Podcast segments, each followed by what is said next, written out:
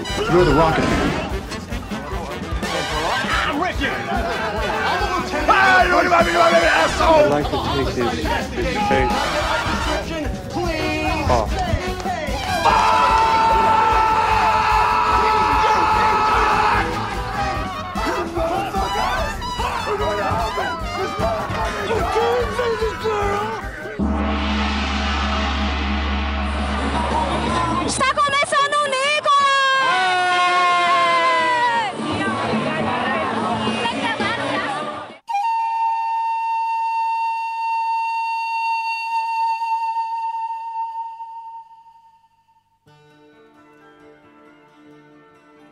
Começando, Nicolas, a investigação aleatória e recorrente sobre a carreira do astro internacional Nicolas Kim Coppola. Ele mesmo, o homem. Vocês aí que estão me escutando agora, sentiram saudades de minha voz em seus ouvidos falando de Nicolas Cage? Hein? Eu não. Provavelmente não. É, você pode não. Mas você que tá ouvindo, você, o ouvinte, a entidade, o ouvinte, ou a ouvinte, tá? Você aí, diga em voz alta que sentiu minha falta. Eu sou uma pessoa carente e eu quero saber se você estava com saudade de mim, cara. Eu senti saudade de você. Hoje é uma gravação, eu vou logo avisando pra você, ouvinte, que hoje vai ser uma gravação talvez um pouco diferente. Porque geralmente tem três pessoas aqui, ou quatro pessoas aqui. Terá quatro, olha o spoiler. Mas terá mais dois cachorros, porque meus cachorros estão na loucura. Então você vai escutar cachorro latino. Acostume-se. A vida animal é sobre isso. Sobre cachorros. Latino no seu ouvido. E quem também é dono de cachorro é o JP Martins, que ele tem uma bela cachorrinha, que eu não lembro o nome dela. Não é, Jota? Sim. Tem a Peach, que não é que nem a Peach cantora, é como a Peach a princesa digital. Ah. Só que era, o nome completo dela era Cantora Baiana Peach. Não é, no caso. E quem não é de dogs, mas é de cats, né? Atualmente adotou um, uma gatinha. Verdade. É PJ Brandão. Olá, PJ. Apresente sua gatinha também para o ouvinte que não está no grupo dos ouvintes. Se quiser entrar, t.me barra Nicolovers. Exatamente. No último Nicolas que a gente gravou de filme, eu não existia ainda Brisa em minha vida, que é a minha gatonha. Muito que bem. E nós temos uma convidada especial, uma convidada que já esteve aqui, uma convidada que nunca pediu para participar outra vez, este participou a primeira vez, uma gatóloga, que além Sim. de ser fã, também é especialista Em logística. Em logística e drogas, né? Sim. João Minha. Olá, ouvintes.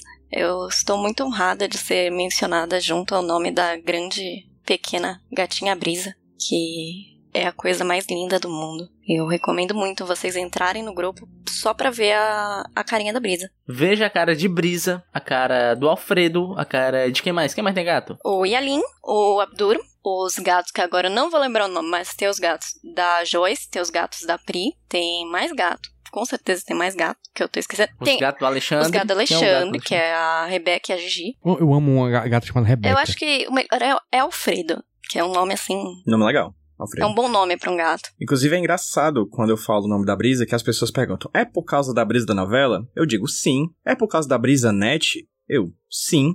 É por causa de tal coisa? Sim. Eu sempre digo sim. Pra toda tentativa de descobrir de onde é que veio o nome da brisa. Eu acho, o PJ e Ju, que o JP também, né? Não vamos excluir JP. Nunca. Ah, eu sentia, eu sentia. Rude, tal qual Deus, tem seus favoritos. É, é verdade. Mas assim, eu adoro e aprecio muito a entidade do nome de velho. Sim. Hum. O nome de velho em criança, o nome de velho em animal. Eu amo. E prefiro o animal, porque o nome de velho numa criança, eventualmente a criança vai virar um velho, né? Aí perde a graça. Aí Já um animal nunca vai virar um velho humano. Sim, nunca vai virar um velho humano. Talvez um velho animal. Enfim, gente, a gente derivou muito aqui na conversa. Fomos para caminhos inexplorados nesse papo. Mas temos uma rota. Rota do. E não é a rota do tráfego. Não. que é o caminho, a luz que nos guia nesse podcast é Nicolas Cage. E como você já sabe, você que está aqui há muito tempo, ou você que chegou agora, né? Vou, vou lhe informar. Calma. Nós temos um momento do início onde nós falaremos do Nicolas Cage enquanto pessoa, não enquanto ator. Não enquanto objeto metafísico da cinematografia. Enquanto indivíduo, enquanto CPF. Que são os Cage Facts. E hoje, quem ficou com a missão de trazer um Cage Fact pra mim foi o JP. E JP, o que é que você nos traz? É, já faz quanto tempo que a gente gravou o nosso último episódio de filme com Cage Fact? Faz em três meses, eu acho. Faz uns 3, 4 meses. Pois é. Desde essa época ele lançou um monte de entrevista de não sei o que, não sei o que mais lá. Mas eu trago pra vocês uma coisa de 2018, porque é o que apareceu aqui pra mim.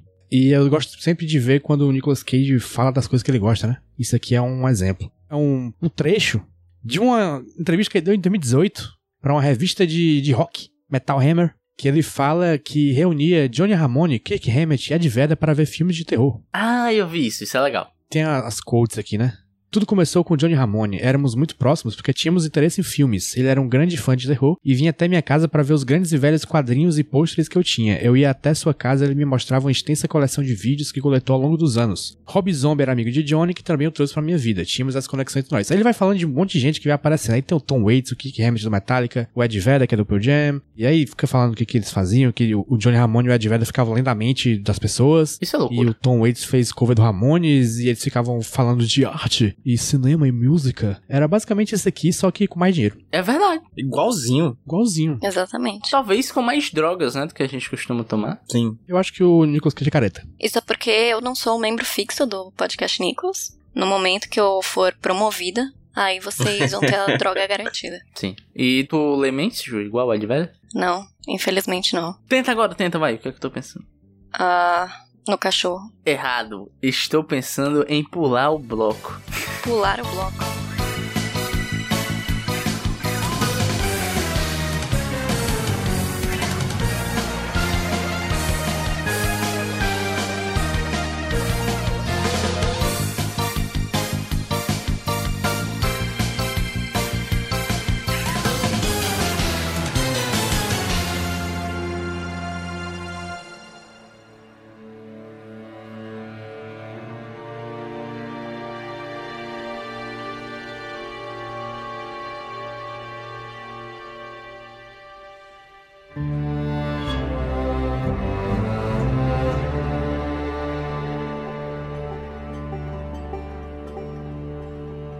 Voltando agora para o momento onde falaremos do filme, temos aqui, cara, um lançamento. O mais novo filme de Nicolas Cage a ser lançado. Quero opiniões de João minha. Mas antes, calma, eu me adiantei. Uma sinopse, né? Eu acho que uma, Uma sinopse, é sinopse. interessante. Até porque, talvez, muita gente por aí perdeu esse grande lançamento de The Old Way.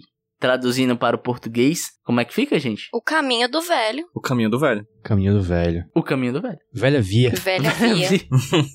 Velha Via é muito bom, é muito forte. Nesse filme, nós temos o Nicolas Cage, um pistoleiro aposentado que tem um super clichê que aparece na sua vida e ele tem que voltar a caçar pessoas e matá-las. Basicamente isso. Ju, é o seguinte. Esse filme, Ju, eu sei que você estava esperando muito pra falar sobre ele, sabe? Uhum. Aham. Eu sinto, Ju, que é um filme que é muito a sua cara. Porque, tipo assim, ó, no filme tem uma filha, né? É, sim. E você é filha de alguém, eu creio eu? Sim. Eu acho. Sim.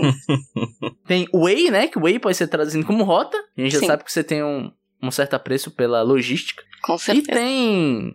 Não sei o que mais tem. Crime. Crime. É uma Crime rota não. do crime, só é um crime diferente. Verdade. Não tinha pensado por esse aspecto. Mas, Ju, e aí? O que você sentiu ao ver esse filme, assim? Senti assim meus issues aparecendo novamente. Fiquei muito pensativa sobre as decisões que os pais tomam pelos filhos, né? Achei um filme bem representativo da paternidade. Senti identificação, pra ser um pouco sincera. Já falei aqui, né, que o.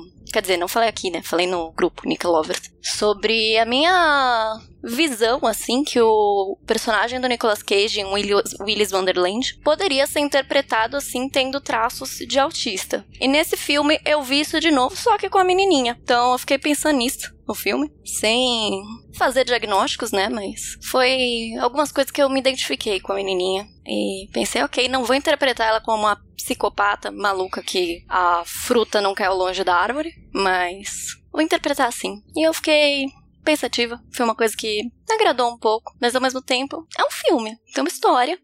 e Tem atores, né? Sim, tem atores. Eu não senti que eu perdi tempo. É uma história. Sem dúvida Eu alguma. gostei que a Ju, a Ju chegou assim, não querendo ser psicóloga de, de, de- de TikTok, mas já sendo, né? Não, é porque essas coisas assim. Quando a gente não tem representatividade boa e honesta, é o que a gente se apega, sabe? Que nem antes Sim. de ter personagem assumidamente gay nas mídias, se apegava aqui ao Sherlock Holmes, que é um personagem que é misógino, ele odeia mulheres, por isso que ele não fica com mulheres. Aí falava, ah, ele é gay. E aí se identificava, assim, né? Criava esse laço. E é o que temos para as pessoas neurodivergentes no momento. Eu não esperava chegar tão rapidamente em questões tão importantes da sociedade. Não é, cara? Olha só. Eu tô, tô reflexiva hoje. É, pra um filme que parece a saudosa novela da sete Bang Bang da Globo. Não, não, não, não, não, não. Você lave sua boca pra falar de Bang Bang, tá? Não, pô, seu, ei, ei. Não, não, não, não, não. Bang Bang tem. Ó, veja bem. Bang Bang, é foda. tem muito mais personalidade, tem muito mais charme, tem muito mais carisma do que a gente tem nesse filme aqui. Em nenhum momento discordo de você, Rudney. Agora que eu entrei aqui nesse, nessa seara, eu já vou dar minha opinião, que é o seguinte. A Ju falou, né, dessa questão, e tem outra questão em debate no momento, né? Que é a questão da arte por inteligência artificial. Tem um bocado de otário, né, que fica tweetando imagem, né? Tipo, olha só, esse é o futuro. É umas imagens, cara. Isso é um mínimo de charme, isso é um mínimo de carisma. Uma parada lisa, limpa, que não tem nada, absolutamente nada. E eh, o cara fica, oh meu Deus, oh céus. E esse filme, pra mim, cara, é o que seria, ou o que será um filme feito exclusivamente por inteligência artificial. Realmente, realmente. Eu tenho certeza absoluta que Brett Donahoe. Que- quem se chama Donahoe? Claramente uma inteligência artificial que filmou esse filme. O nome Donald Who é, parece que é Don't Know Who, né? Não sabe quem. Olha aí, Nossa, caralho, caralho. eu- Teoria. Porra, é um Então bot. tipo, então, tipo, né? Não vê quem não quer. Exatamente. Não vê quem não quer. Assim como o Celso Portioli, com certeza. não tem absolutamente nada. Nada. Não Com- vamos tocar nesse assunto. Não vamos tocar. nesse eh, assunto e é a pedidos do Juridícolas, sensível. não vamos tocar nesse assunto. Recebi uma mensagem aqui do meu advogado dizendo não se atreva. O advogado sou eu, no caso. é, o Rudney. É um filme que não tem o, o menor carisma, o menor charme, parece que não tem nenhum certo esforço. É, realmente parece que digitaram assim, ó. É, filme faroeste, enter. Trilha de faroeste, enter. É, plot de filme faroeste, enter. Né? Exatamente. Assim, e veja bem, não significa que é ruim. Eu não acho um filme de todo ruim. Mas é um filme que passa pela sua vida, assim, sabe? É o clichê do clichê e não existe nenhum molhozinho assim pra deixar um uma marca diferente na sua vida. E é isto. É, JP Martins, e você? O que é que você achou? O que é que você sentiu assistindo esse filme? É um filme realmente bem básico, né? Ele, como tu disse, ele parece de aí porque ele parece que ele pega tudo que devia ter nesse tipo de filme e coloca ali do jeito que todo mundo faz, né? Tem nada diferente, não tem um, um toque a mais. Sei lá, não é como o Vingança em Castigo, que é o filme da Netflix, que eles pegam personagens clássicos de- da história do Western, né? E transformam todos eles em personagens negros e fazem um- uma história a partir disso. É, não, é só um filme de Velho Oeste, que personagens vão do ponto A pro ponto B. Tem uma vingança ali. E é isso aí. Não tem muito mais além disso. Assim, eu não achei ruim, não achei mal feito, apesar de faltar muito um primor, uma vontade de fazer, né, de quem fez, um- um- uma paixão. Mas é ok, é bonzinho. E tu, PJ? É um filme que me interteu. É um filme clichê em vários momentos. Em todos os momentos, na verdade. Filmes iguais a esse existem 200. Só que a verdade é que não existe nenhum filme igual a esse com o Nicolas Cage. Apesar do Nicolas Cage também estar fazendo um papel de western como qualquer outro. Então é também clichê. Eu não sei vocês, mas eu tava com uma saudade tão grande de ver filme do Nicolas Cage com vários créditos de produtoras no começo. Nossa, parece um brasileiro, É, né? é, foi aí que eu percebi que ia dar ruim, viu? Tudo parecendo aqueles preset que já vem na instalação do After Effects que o pessoal usa no começo de, de tutorial no YouTube, tá ligado? É dali que você já vê que o negócio vai desandar. Só que nem desandar desanda, na verdade, porque eu acho que é um filme também redondinho, assim. Só que Ele anda, né? ele anda pra frente, não pros lados, só pra frente. Enfim, é extremamente genérico. Só que de vez em quando é o genérico que cabe no nosso orçamento. E eu devo acrescentar que esse filme ele foi muito inovador, não só em usar o Nicolas Cage, como usar o Nicolas Cage de bigode. Ju, você falou de bigode. E que bigode, hein? Isso me Você pegou. é chamada de Juliana ou Bigode? Eu fiquei em dúvida. É uma honra ser chamada de bigode. E é tão grande o bigode que só três minutos depois, né, que aparece o Nicolas Pois Cage. é. assim. É um bigode Tom Selekiano, assim. É, eu acho que se tem uma marca nesse filme é o bigode, né, cara? Sim. Realmente um bigode bem feito, ele, ele é imponente. E ele nem dura tanto, mas é maior que o filme É. inteiro. Um- o filme perde pontos preciosos, inclusive, por não ter a coragem, o culhão de manter aquele bigode até o final. Que eu acho que foi inclusive um erro, né? Porque a gente tem uma passagem de 20 anos que o bigode é o pré-20 anos. O bigode tava deixando ele muito mais velho. Depois que ele tira o bigode, ele rejuvenesce. Eu achei que o filme do Nicolas Cage Vampiro fosse outro. Pois é, verdade, verdade, é que nem, verdade. Ju, aquelas imagens de Dom Pedro I e Dom Pedro II, né? Que o Dom Pedro II é velho e o Dom Pedro I é novo. Tipo, não faz sentido. É tipo o bigode do Nicolas Cage. Eu nunca tinha parado pra pensar nisso. Uma bela reflexão histórica. Quando passa o tempo, o Nicolas Cage tem aquele cabelinho de, de careca que não aceita, né? É. Também tá aí um significador de idade, óbvio também. Mas, gente, 20 anos. É, não, e eu acho que a, a retirada do bigode é tipo um, um ato de amor do Nicolas Cage. Olha. Porque ele larga a vida bandida porque ele se apaixona por uma mulher, Sim. né? E ele larga, consequentemente, o bigode. Que o bigode era a fonte de toda a ruindade. Se você for perceber, Ju, o bigode é tipo um V pra baixo do Nicolas Cage, né? E evil tem um V. Se ligou no simbolismo? Hum. Verdade. Eu ia dizer que era tipo o maligno. Maligno. É tipo o irmão do maligno. Uma parte sua que está escondida, mas que tem sua própria No personalidade. momento que ele tira o bigode, ele vira um bom homem. Aí eu fiquei decepcionado porque na hora que ele fala, vamos pegar eles, né? Eu gosto porque tem uma ceninha do filme que parece o vídeo daquele pivetinho, tá ligado? A gente vai pegar A eles. gente vai pegar ele. Por quê? Porque ele é mau. E a gente é mau também. Porra, eu senti essa vibe do Nicolas Cage com a filha dele, entende? É o trailer Sim. desse filme. É, sim. Só que aí eu senti falta de que era o momento dele recolocar o bigode, tá ligado? Sim, podia assim, né? Tirar do bolso um bigode e colocar na cara. Faltou coragem pro filme Sim. manter um bigode decente até o final. Tenho certeza que ninguém ia achar ruim isso, de ele tirar o Não. bigode e botar na cara. Ia ser o maior ponto alto do filme. Isso sim ia ser inovador e ia diferenciar de todos os clichês de western. Ninguém ia ligar, pô. Todo mundo jogou GTA San Andreas na locadora. Tu entrava com boneco careca e saia cabeludo? É verdade. Era normal. É verdade. O grande problema de Hollywood é seguir um roteiro. Exatamente. É, cara. Às vezes, a lógica não precisa ser seguida. O que importa é a arte. A lógica te prende. E é por isso que RRR é bom demais. E vai ganhar o Oscar de melhor filme, mesmo sem ter sido indicado. E o que é que tem em RRR, Ju? O que é que tem lá? Eles desobedecem a lógica e tem bigode. Muitos bigodes. E romance, E né? romance. Bromance. Bromance, muito e importante. dança. Se tivesse uma dança nesse filme, porra. Ai, Aí sim. sim. Rodinei, Diga. mas assim, além de bigode, sobre, sobre o que é esse filme? Sim, vamos lá. É, é- é- é porque eu vou ser sincero pra vocês. Eu assisti o filme inteiro, do começo ao fim. Certo, também. Cometi essa aí também. E quando eu vi assim que eu era o host, tinha esquecido, eu falei, caralho, o que eu vou puxar sobre esse filme, irmão?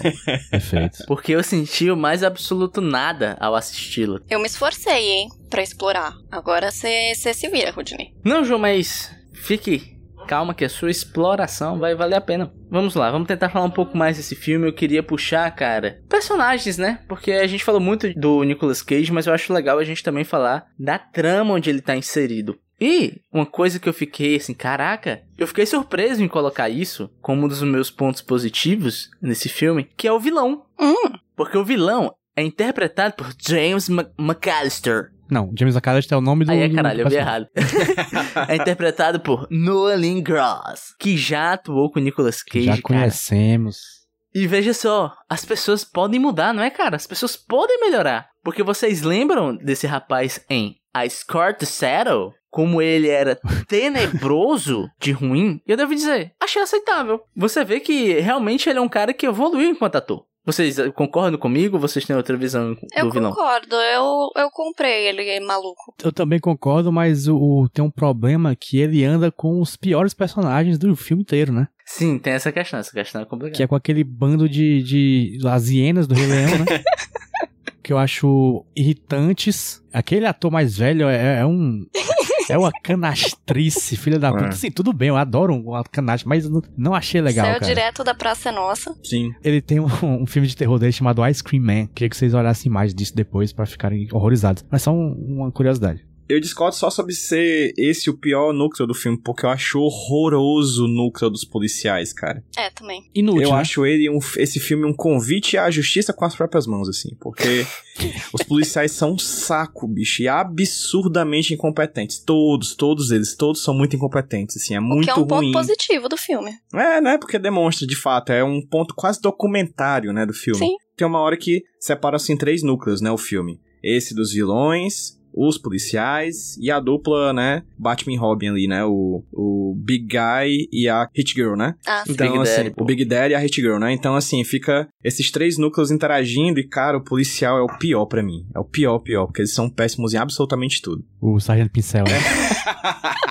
Saudoso, fica aqui aquele abraço aí pra família. Inclusive, eu quero aproveitar pra ressaltar uma fala desse xerife que eu achei fenomenal. É, esse filme se passa o quê? 1700, 800 e alguma coisa? 800 e alguma coisa, quase Ele 900. fala assim: esse é um país novo. Desde que esse estado foi criado, o grande estado de Wyoming, as pessoas não saem atirando umas nas outras. Eu achei muito engraçado. Aí corta pra hoje em dia, as pessoas tirando uma nas outras o tempo É, inteiro. corta pra 2023. Só hoje em Wyoming teve três tiroleios. E foi leve, viu? Foi tranquilo, um dia tranquilo. Isso que vocês puxaram realmente é um certo problema no filme, porque eu acho que ele é um pouco indeciso no feeling que ele quer passar pra quem tá assistindo. Sim. Verdade. Porque até o ponto de virada dá-se a entender que ele é um filme sério, né? Vai tratar da vingança desse personagem, etc., da relação dele com a filha. Só que você tem esses dois núcleos que são os trapalhões, velho. Pior. É o Sargento Pincel, que nem o JP falou. E você tem um núcleo dos bandidos que, tipo assim, o, o vilão principal que eu falei que eu gostei, a motivação dele é plausível. O jeito que ele fala, eu compro ele ser meio, como diria o ex-BBB Arthur Aguiar, fora da caixinha. Aguiar Eu pelo Arthur. compro. Eu realmente acho que o ator consegue entregar o que esse personagem tá pedindo. Mas existe um problema, cara, fundamental. É porque assim, o filme ele quer que você leve ele a sério, até o finalzinho. No finalzinho ele quer que você se emocione. Só que não há uma sensação de perigo nenhum com os vilões do filme. Porque os policiais falam: esses caras aí, bicho, eles são mal." pesada, pivete. Não vai lá não, Briggs. O personagem não o dublador, Guilherme Briggs, né? Ouvinte aqui do Nicolas. Não vai lá não, Briggs, porra. Aí quando você entra no núcleo dos vilões, eles são os bocó, velho. Mó comédia. É os vilões do pica-pau nos episódios do Velho Oeste, né? Com pé de é pano. exatamente isso. É tanto que em nenhum momento você sente que o Nicolas Cage está em perigo. Em nenhum momento você sente que a filha dele está em perigo, porque eles são um bando de bocó, mano. O filme quer que você sinta medo e ao mesmo tempo quer que eles sejam os bocozão. Então eu sinto que é o- é um filme que ele não se decide em ser um, western, que se leva a sério, ou ser um western mais galhofa, uma parada kkk risos, tá ligado? Humor. E acaba que ele não consegue nem te fazer rir, que às vezes eu acho que ele quer te fazer rir com essas palhaçadas dos bandidos, e nem consegue fazer com que você se emocione ou você sinta perigo pelos personagens principais. Então no final das coisas, ele erra um lado de cá e erra do lado de cá também. Eu não acho que ele queria fazer rir, que ele tinha essa parte de propósito. Não vi comédia ali porque eu achei que era um filme que se leva a sério, sim. Ele só é não muito bem feito. um filme que se leva a sério, mas não consegue, não, não chega lá. Tipo, todas aquelas conversas do Nicolas Cage com a filha dele falando sobre, como a Ju falou, que interpretou ela menina como aut- autista, eu também pensei nisso. Aquela conversa que ele tem com ela sobre não sabe chorar, mas tem que imitar pra saber o que fazer na sociedade, que ele parece uma conversa muito séria, sabe? Que tá saindo de um lugar muito sincero, mas tá num filme meio assim, bem mais ou menos, né? E o problema é isso. Não tem um, um, um primor, um quali, um... É, eu acho que a melhor descrição desse filme realmente é se um filme fosse feito por uma inteligência artificial, porque ele tem muitos elementos bons, ele é ok, só que você sente assim um descolamento com a realidade, com os sentimentos, que realmente parece que foi feito por um robô. Tem uma coisa que evidencia esse desequilíbrio do filme que o Rude falou pra mim, que é a trilha sonora. O filme, ele força a música, tentando evidentemente guiar o sentimento da audiência, assim. Então tem um beijo, então é, cara, sobe uma música muito alta, pra dar a ideia de que aquele momento é muito emocionante. Aí corta, o Nicolas Cage vai deixar a filha na escola. Aí é um banjo super divertido. Tem, tem, tem, tem, tem, tem. Porra, É a música do Super Mario. é, tipo, É. exatamente. E aí, nas partes tensas também é um. Tipo, não existe nenhuma cena que tente se bastar por si. Sempre tem um, um acompanhamento musical que é esquizofrênico, assim, uma parada meio doida que se mistura. E você fica, certo, mas pra onde é que o filme quer levar? Eu não sei. Eu não sei o que, qual é a tonalidade do filme. E aí, quando você fala de cuidado, pra mim é. é faltou usando uma metáfora faroéstica, uma rédea, entendeu? O diretor tem uma rédea interessante pra dar um tom único pro filme, ou pelo menos se ele flertasse com outros temas, não parecer que ele tá flertando com três, quatro, cinco temas ao mesmo tempo. É até a própria cena que o JP destacou, e a Ju também falou um pouco, eu acho que cai no que eu não gostei. Porque assim, tem esse papo que é legal. Eu gosto da relação do Nicolas Cage com a filha dele. Eu acho interessante. Eu digo mais. A atriz é ok. É competente a menina que faz. Eu Ela é bem ela competente. Uhum. Só que, tipo, tem esse papo que é que nós já também falando, ele falando, olha só, as pessoas vão te achar esquisita e você tem que tentar se adaptar a isso. Imita as pessoas aí. Imita fulano de tal chorando, faz um ué, ué, que é o meu cage moment, né? Porra, porra, essa parte eu ri pra caralho. Essa parte é muito boa. Aí, tipo, ela faz essa é exatamente assim, né? Sim. Uá, uá, my baby, my baby. My baby, my baby. Então, aí vem essa cena que é engraçada, depois dessa cena que é mais, né, carregada e tal. E eu sinto que isso acontece outras vezes. Só que nessa funcionou, nas outras não, entendeu? Não. Sim, sim. Falando da, da atriz, eu achei a relação do Nicolas Cage com a atriz a melhor coisa do filme disparado. Eu acho que eles têm uma química muito boa de pai e filho. Você percebe que ele não queria ser pai, você percebe que ela não gosta muito dele, você percebe que eles ficam naquele atrito porque é tipo um Nicolas Cage e uma Nicolas Cagezinha, né? E eu acho ela extremamente boa, de verdade, nesse papel. Eu acho ela a melhor coisa do filme. E a relação dela com o Nicolas Cage, igual, assim, a melhor coisa do filme também. E acho interessante porque essa atriz, nesse filme ela faz muito, ela tá muito bem, mas não sei se vocês viram, mas Framboesa de Ouro se desculpou porque indicou ela como pior atriz pro Framboesa de Ouro desse ano, não por esse filme, mas pelos Chamas da Vingança do ano passado. E aí o Framboesa de Ouro pediu desculpa, né, porque pô, é uma criança, ela tem 12 anos, retirou a indicação é dela como pior atriz por ter, enfim, machucado a coitada, tirou as críticas e também estabeleceu que a partir desse ano as piores atrizes só podem ser indicadas a partir dos 18 anos. Mas enfim, particularmente nesse filme, a menina foi muito bem. E eu acho que ela é a coisa da inteligência artificial que a gente olharia e ficaria perguntando: mas será que foi um robô mesmo? E aí passaria no teste, aí fugiria da casa e começaria a revolução das máquinas.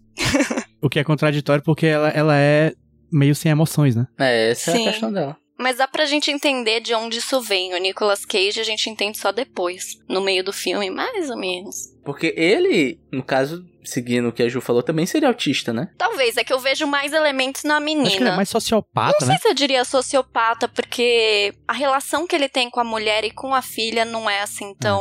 Pro lado da sociopatia seria um pouco contraditório, mas eu vejo mais elementos nela. E até é bom você estar aqui que eu lembrei um pouco de Mark Fisher, Ah, sim.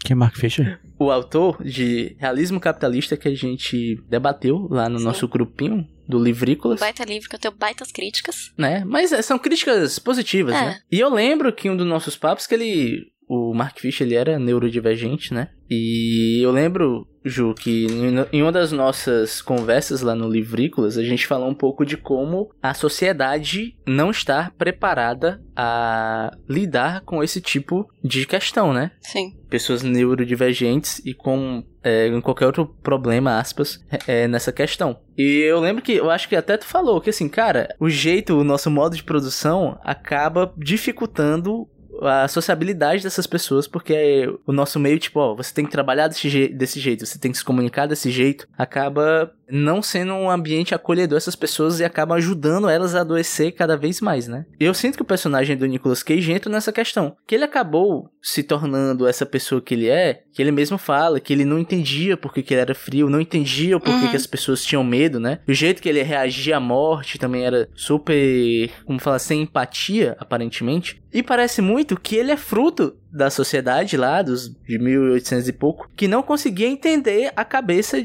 de como funcionava uma pessoa como ou a filha do Nicolas Cage ou o próprio Nicolas Cage, né? É tanto que eu não sinto que o Nicolas Cage não queria ser pai. Eu não sinto isso que o PJ É, eu falou. também sinto não. que ele, ele não entende Ok. o carinho que ele tem pela filha. É outra Sim. questão. Ele não sabe se portar com a filha. Ele não sabe como externalizar o carinho que ele sente com a filha. E nem a filha sabe fazer o mesmo para com ele ou para com a mãe dela, né? Eles serem tratados desse jeito nessa época e até o discurso que ele faz pra ela faz sentido dada a sociedade que o filme tá mostrando, saca? Sim. É, essas coisas acontecem mesmo né, na nossa sociedade hoje, 2023, século 21. Eu me vi muito nessa conversa deles dois, porque vou me abrir agora num podcast, porque quem liga, né? Estamos todos na internet, no Twitter, por que não? Eu me identifico muito, parece muito a relação que eu tenho com meu pai, dessa coisa de não sabe agir perto do outro. É muito isso que os dois parecem ter no filme. Eu não sei se é intencional, mas eu achei uma relação muito interessante para esse lado. Eles falam o tempo todo no filme, outras pessoas, que a menina é um monstro, que ele é um monstro, que ele é o demônio e que ah, ele não sente nada quando a mãe morreu, mas depois tem esse esse reflexo na filha. Ele fala: Eu não senti nada quando minha mãe morreu. Depois a menina fala sobre a experiência dela quando a mãe dela morreu. Eu não senti nada. Eu senti que eu tinha morrido. Isso não é uma falta de empatia, é só outro jeito de você processar essa informação, que não é o padrão de você ficar chorando no velório falando: Ué, ué, meu bebê, meu bebê. E é só diferente mesmo, e eu acho que faz muito sentido, tanto na nossa sociedade atual, quanto naquela época, principalmente naquela época que os pais não eram encorajados a ter relacionamentos com os filhos. Eles eram só o provedor e quem tem que impor regra. Sim. Caramba, esse filme tá melhor do que. É, tá melhor nessa conversa do que quando eu assisti.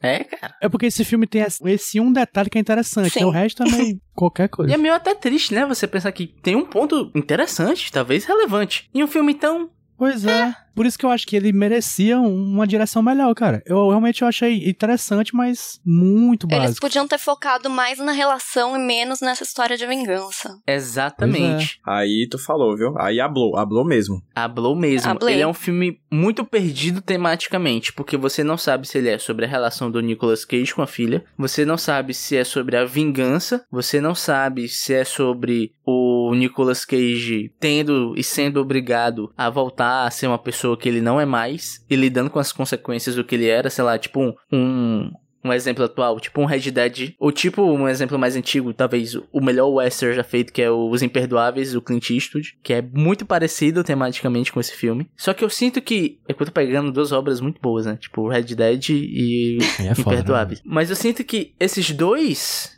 filmes, filmes não, esse jogo e esse filme, essas duas histórias, têm seus temas muito bem traçados. O Uhum. jeito que eles lidam com a violência é muito bem tratado. O jeito que eles lidam com os personagens é muito bem direcionado. Aqui, eu sinto que é um filme perdido tematicamente, é um filme perdido na sua vibe, no que ele quer que o telespectador sinta. Ele é um filme que, não o JP falou, dirigido de um jeito padrão. Não existe nada que pegue essa história e salte ela assim, ó. O meu filme é esse, saca? O meu filme é sobre isso. É empurrado com a barriga. É. Esse filme, inclusive, é dirigido por um cara que ele, ele fez um daqueles filmes, da última leva de filmes do Bruce Willis, né? Que o Bruce Willis, pra quem não sabe, ele tá com começo de demência. E ele fez um monte de filme, para lá de 20 filme, que é um monte de filme merda, de VOD, de DVD. Ele sempre tava com uma escutazinha pra saber a linha, a fala, quer dizer. E esse cara, o diretor, fez um desses filmes. Esses filmes são todos meio parecidos, porque são tudo bosta, assim. São mal feitos, são... Enfim, ele ainda melhorou, né? Porque passado um filme daquele parece que ele, ele, ele, ele aprendeu o básico, pelo menos. Então é foda esperar qualquer outra coisa dele, mas esperamos, né? Uhum. Pô, mas sabe uma coisa que eu, eu particularmente me decepcionei? É que esse cara, eu dei uma abrida no MDB dele. E ele tem uns filmes de terror, né, Jota? Tu chegou a conferir isso? Vi que tem um No Tell Motel. É, parece uma parada meio gore, assim. Eu tava esperando que pelo menos as cenas de ação tivessem alguma coisinha, Uhum. né? Um, sim, uma sim. E tal qual o resto do filme, Não. é tudo meio uma brochadinha, né? É, um tirinho que mal tem sangue, É um piu, nem aparece. pei ali. O Nicolas Cage é o Batman, né? Gente, qual é aquele filme sulista que dá um tiro na mulher e ela fala, ai, É, Sim. obrigado a matar. obrigada a matar, esse mesmo. João Amorim devia ter dirigido esse filme. É verdade. João Amorim teria feito The Old Way. Mas Brett Donahue não teria feito Obrigado a Matar. Verdade. Essa coisa do que o Ruid falou de o filme atirar pra muitos lados, tô muito metafórico hoje. Também é engraçado porque às vezes parece que o filme é feito pra encher linguiça. Os diálogos parecem maiores do que deveriam ser. Aquela conversa do policial com a filha na noite em que a mãe morreu, ou então ele chega a repetir o que ele falou antes, entendeu? É que ele é idoso. Ele fala uma coisa no começo da conversa e ele vai repetindo a mesma coisa, redundante a fala dele. O que é uma pena, porque tem cenas de enchimento de linguiça que eu acho fantásticas, como por exemplo a menina limpando jujuba por jujuba. Eu acho que ela cena é muito Fenomenal. boa, porque ela seta muito bem quem é a menina e como ela vê o mundo, como ela ajeita o mundo, como é que ela lida com o mundo. E aquela cena é muito boa. A melhor coisa que ele tem se suja por causa dessas outras coisas ruins, dessa falta de foco do diretor. Essa cena da menina limpando a jujuba eu acho incrível. Não só porque é um dos pontos que fizeram eu pensar nela como uma querida do espectro, mas também porque eu comecei a assistir o filme e eu pensei, ok, é uma criança genérica. No momento que ela resolveu limpar as jujubas, eu pensei, não, essa menina tem personalidade. Ela não é a criança genérica número um. É, foi um momento que eu fiquei bem satisfeita de ver. E, nossa, falando do, do xerife conversando com a menina. Gente, o que, que foi aquilo? Chato. Sua Chato. mãe morreu. Que triste. Toma um leite. E agora eu vou te contar sobre como seu pai era uma pessoa terrível. Essa cena foi uma continuação do filme A Creche do Papai, né? Do, do Ed Murphy, que é o Exposed do Papai. Foi exatamente isso. Tipo, nossa, a única pessoa que sobrou no mundo pra você. Então, ele não era um criminoso, mas ele era puta. com certeza uma pessoa ruim. Não bastasse um trauma, né? É, não bastasse um trauma, toma aqui outro, não confie no seu pai. De graça. Mas, gente, é, eu acho até bom Ju trazer esse momento da Jujuba, né? Que aqui nós temos um momento para falar de momentos. Que são os Cage Moments. Os momentos mais Nicolas Cage que nós assistimos esse filme. Eu acho que é um certo desafio, né? Porque o próprio personagem do Nicolas Cage, ele é meio taciturno. Não sei se essa é a palavra. Ele é, É. meio Taciturno. na dele. Né? Ele não é um personagem muito extravagante. Então, o meu desafio era achar uma cena além do ué, ué, ué, que realmente é muito boa, né? Realmente. Uma clara referência à Chiquinha, a Tia Esperita, né? Aproveitando ali a, a fronteira com o México, né? Sim. Exatamente. Um beijo pra todas as garçonetes mexicanas. Sim. Garçonete Mexicana 1, a Garçonete Mexicana 2, a Garçonete Mexicana Sim, 3. senhorita. Sim, senhorita. Sim, senhorita, sim, senhorita. Eu tenho uma cena Ah. que é a última cena do Nicolas Cage nesse filme. Quando ele morre e ele. Acho que ele não sabe como fazer cara de morto. Sim. ele faz uma carinha de, de, de pug fingindo que tá morto, sabe? Morre feio demais nesse é muito filme. bonitinho. Muito bonitinho. Ele tentando tá morto, mas não consegue. Pois é, uma explosão de vida esse homem. Pô, realmente, o JP trouxe essa cena final e eu lembrei do policial, né? Que ele volta no final do filme. E ele Sim. fala: Pô, man, teu pai morreu, né? Foda. Agora volta lá e vai cuidar da loja. Nossa, sim, o foco que ele dá pra loja. Galera quer jujuba, pô. Galera quer jujuba. Essas jujubas não vão se vender sozinhas. Claramente É uma crítica ao sistema capitalista. Sim. Esse policial, ele tá ali incorporando todas as críticas ao sistema que estão escondidas por trás desse filme mediano. Esse cara é o pior assistente social que, o Velho Oeste já viu, cara. Já vi. Ei, porra. Morreu, né, mano? Ô, Bora rapaz, trabalhar. É foda, né, velho? Chefe, meu pai morreu. Beleza, você trabalhar? Ô, seu Armando! Meu pai levou um tiro, seu Armando! Eu vi lá de Belfor Roxo, seu Armando. Eu vim lá de Wyoming, seu Armando! Wyoming. Filha da Não vou puta. voltar na tua loja pra vender jujuba, seu Armando! Seu filho da puta! Cara, o meu cage moment do filme é o momento que chega um cara na bodega do seu, do seu Nicolas Cage aí e ele fica. Não, a minha mãe queria fazer uma torta, não sei o que, pegou uma maçã do vizinho, seu Raimundo, e o Nicolas Cage assim, puto, sabe? Tipo, A cara que ele faz. a, a cara de, pelo amor de Deus, chega no assunto, cara, eu vou te matar se tu não chegar no assunto. Aí, e tu sabe o que que o momento decidiu fazer? Aí ele fala, a cake. É tipo que ele já tá puto, cara. Eu gosto muito desse a cake, que ele fala rouco, porque são duas palavras, um só sentimento. Muito bem. Ju, você tem algum cage moment aí ou já está contemplada? Eu não tenho um cage moment, eu tenho um conceito cage, quer dizer, um cage conceito, cage concept, que é, eu acho muito cageano. O Nicolas Cage ser o, o pistoleiro mais temido de Wyoming. Eu acho isso uma coisa muito Nicolas Cage. E eu tenho um Armstrong Moment, que é a menininha. A atriz se chama Ryan, que era Armstrong. Que é o momento, além do well, é claro. Quando ela chega na loja, na cidade desconhecida, e ela começa a repetir todas as falas do cara que queria Ah, fazer o bolo. Sim, muito bom. E ela imita igualzinho. É perfeito. Essa menina tá muito Pô, bem realmente, essa é, essa é realmente muito bom. Uma boa criança, uma boa criança. Uma boa criança. Inclusive, eu acho que o Nicolas Cage tá bom nesse filme, mas quem carrega, assim, enquanto personagem nas costas é essa criança. E no comecinho, a mulher, que eu acho que ela tinha um carisma ali, assim. Foi vítima do roteiricídio doloso. Roteiricídio doloso.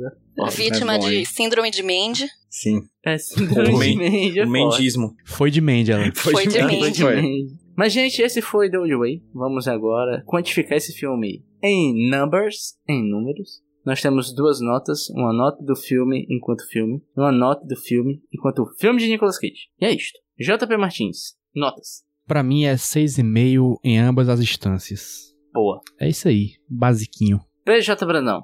6 como filme, 4 como filme do Nicolas Cage. Caralho, insensível.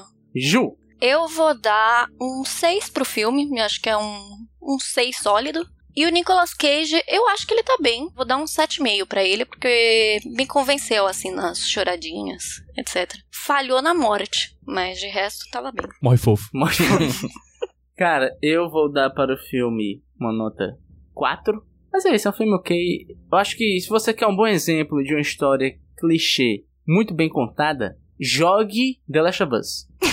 Ou assista a série. A série até agora. Esse, inclusive, é um filme do gênero The Last of Us. né? Sim. É um gê- é pai triste, né, JP? Pai triste. Sim. Pai triste, criança estranha. Pai triste, criança, Criança estranha. de grupo minoritário social excluída.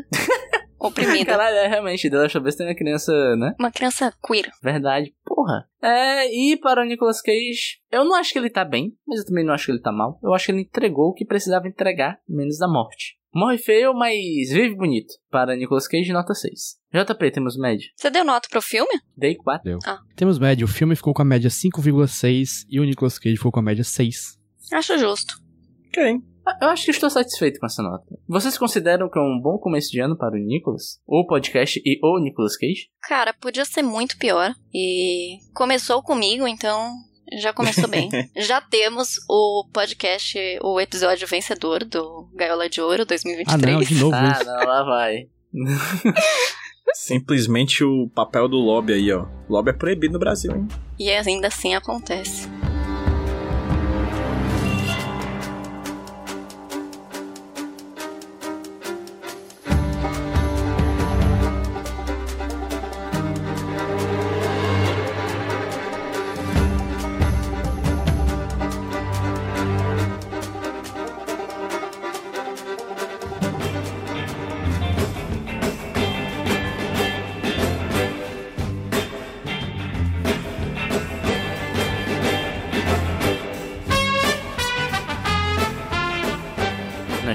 Só Porque Tem Queijo no meio, onde, onde nós trazemos algo só porque tem queijo no meio. É o nome mais autoexplicativo da face da podosfera nacional e quiçá mundial. E quem ficou com essa função foi o PJ. E aí, PJ? O nosso mais recente programa, que a gente tá terminando de gravar agora, é, vai fazer um link agora, nesse momento, com um dos primeiros que a gente gravou, o segundo episódio do podcast Nicholas, que é o filme sobre o filme que nunca aconteceu do Nicolas Cage, que é o Superman Lives, The Death of Superman Lives, que é o nome do documentário que a gente discutiu no nosso segundo programa, lá atrás, lá no comecinho. Por quê? Porque recentemente no YouTube foi lançado um projeto experimental de um animador chamado Paul B. Freeling, chamado Superman Lives, a série animada. Na verdade é um teaser animado, bem rapidinho, acho que são 4 minutos de vídeo apenas, em que a gente vê a premissa do filme do Nicolas Cage, só que ele com um desenho animado em 3D. É bem legal, é bem fofinho, assim, não é uma animação muito boa, nem nada muito elaborado. Parece uma parada meio. Parece coisa de baixo orçamento, de fato, um trabalho que o cara fez ali nas horas vagas dele. Mas deu uma ideia, deu uma ideia interessante que poderia ser bem legal de ver o Nicolas Cage aí, tá lá, o Nicolas Cage, né? Estilizado como animação e falando. Aí eu não sei se esse trecho que tem a fala dele nesse teaser é do próprio Nicolas Cage, eu não acho que seja, mas eu acho que, fazendo o link com o programa de hoje, foi gerado por inteligência artificial, a, a voz dele. Então, é interessante, é um teaser legal, mostra o Brainiac recebendo uma mensagem do Lex Luthor dizendo para ele visitar a Terra, e o Nicolas Cage como Superman aprendendo a voar. Coisa bonita, bem fofinho. Coisas bonitas, tal qual JP Martins. Aí você abriu.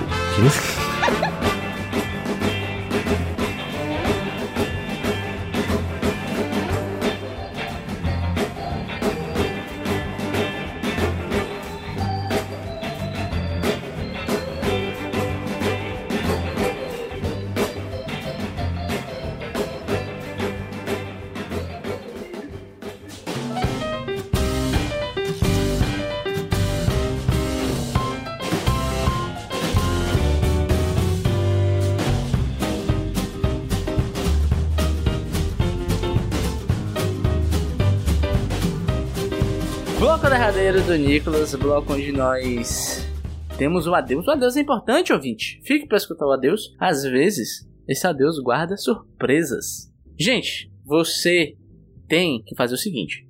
Você tem que abrir o seu aplicativo do Spotify no celular e dar 5 estrelas pra gente. Além disso, siga a gente nas redes sociais. É, no Twitter, em arroba podcastnicolas. Acertei? É, Aê. No Instagram, que é arroba podcastnicolas.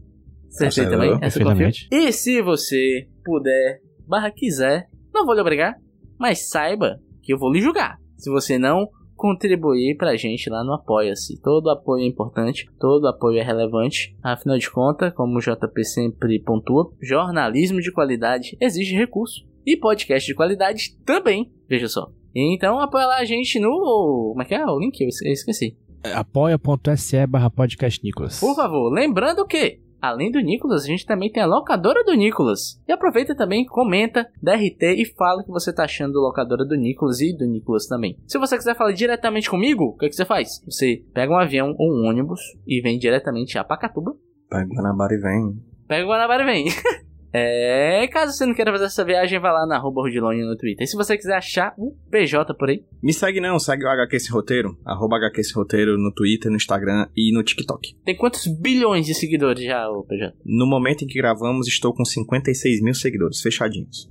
Caraca. Caralho, meu irmão. Lota um Influência. castelão, hein? Dá pra ser mais. Lota um castelão, não. Vamos por mais. Vamos por mais. Um sonho de liberta, né? Um sonho que liberta. Intensidade. JP, e você? Você pode me seguir em. Onde é mesmo? Jumbo Paulo. No Twitter e no Instagram também. E agora eu vou fazer que nem eu faço no locador também, é segue o JP Underline Martins no Letterboxd. É, siga a gente no Letterboxd pra você pegar spoiler de opiniões. Porque JP não tem nada a esconder, ele é um livro aberto. Eu não tenho nada a esconder, é só você me perguntar. Exatamente. E por último, e mais importante, obrigado, Ju, pela sua participação. Obrigada a vocês pelo convite. Eu gostaria de ter um anúncio pra fazer agora, mas eu não tenho. Anuncia qualquer, qualquer coisa, Ju, qualquer coisa. Tem um anúncio. Ah. Gabriel Fop é o segundo eliminado do Opa! Big Brother Brasil 2023, nesse exato momento. É, não sei, não apareceu no canal Espiadinha, mas foi eliminado. E eu estava aqui votando enquanto eu gravava com vocês. Gente, eu tava, eu tava agora perguntando pra minha amiga se já tem 53% dos votos. Caralho. Não, o cara merecia, no mínimo, assim, uma porcentagem do, do Patrix. Vamos aproveitar que, que o Nicolas, a gente, a gente pode datar o episódio. Quem vai ser o campeão do Big Brother? É Fred Nicásio. Fred Nicásio. Eu acho que vai ser a Larissa, mas gostaria que fosse Fred Nicásio. Ou César Black. E tu, PJ? Eu acho que vai ser o povo brasileiro. De não aguentar o elenco do vi- 22 de Ô, novo. É. PJ, é que você se engana porque o povo brasileiro só perde. Então. Eu acho o que vai é ser. Na verdade, eu acho que vai ser o Fred da família Desimpedidos. Pode ser, pode ser. É, eu, eu, eu tô muito dividido entre é, Fred Desimpedidos e Larissa. A Larissa é? Larissa. Isso, O Larissa. casal, né? O É, casal. pois é, eu, eu acho que tem entre eles aí. A Larissa tem muito cara de winner, Sim. Mas no meu querer, Como é que era aquela, aquela, aquela frase da Jade Picon? Era a construção da imagem da mocinha. Mas é meio que isso. Eu acho que vai ser um deles dois. Mas o que eu gostaria, hum, talvez meu brother, cara de sapato, Chuface, conheço de longas datas, assistiu o Tuf com cara de Seu sapato. brother, que assim como você, tem uma cara. É assim. Uhum. E o sapato também. e tem um e sapato. sapato. E também tem um queixo sobressalente, tal qual eu, né? Queixudos, estamos juntos. Eu, goleiro Cássio, cara de sapato. É É, nóis. e o Fred Fred Nicasso. Nicasso. Você não pode falar Ah, Fred de Nic- queixo e deixar Fred Nicasso. Porque o, o Cássio de Fred Nicásio é do goleiro Cássio, né? Não sei se tu sabe. disso. Ele era só, ele era só Ni, né? É quando harmonizou, virou Cássio. Exatamente. Era tem Frederico que da, da queixuda também, da, a queixuda do TikTok. Muito boa a Com a queixuda. queixuda do também. Gente, a queixuda tá no BBB. Foda-se, tá vindo esse programa, né? A gente desviou pra caralho É isso aqui. aí, gente. Não tem mais sorteio, porque não tem mais filme do Nicolas Cage, né? A gente tá só esperando ele sair. É, o, o, o próximo filme provavelmente vai ser Renfield. Um grande filme. Lá para abril ou maio, não tenho certeza agora. Mas você quando vai saber quando aparecer na sua feed. É.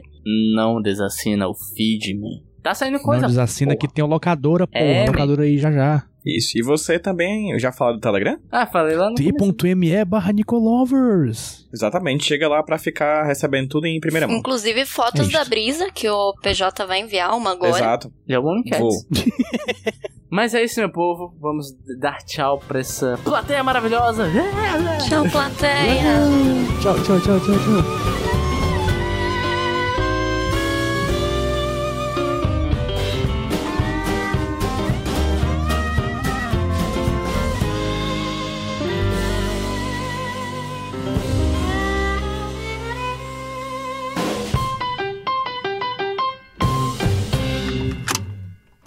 Eu sou o Rudinei e eu editei esse podcast. Eu sou o JP e eu sonorizei ele. Você pode ajudar o Nicolas compartilhando com seus amigos. E dando 5 estrelinhas no iTunes. Ajuda a gente, por favor. Deixe o seu recado depois do bip. Tchau!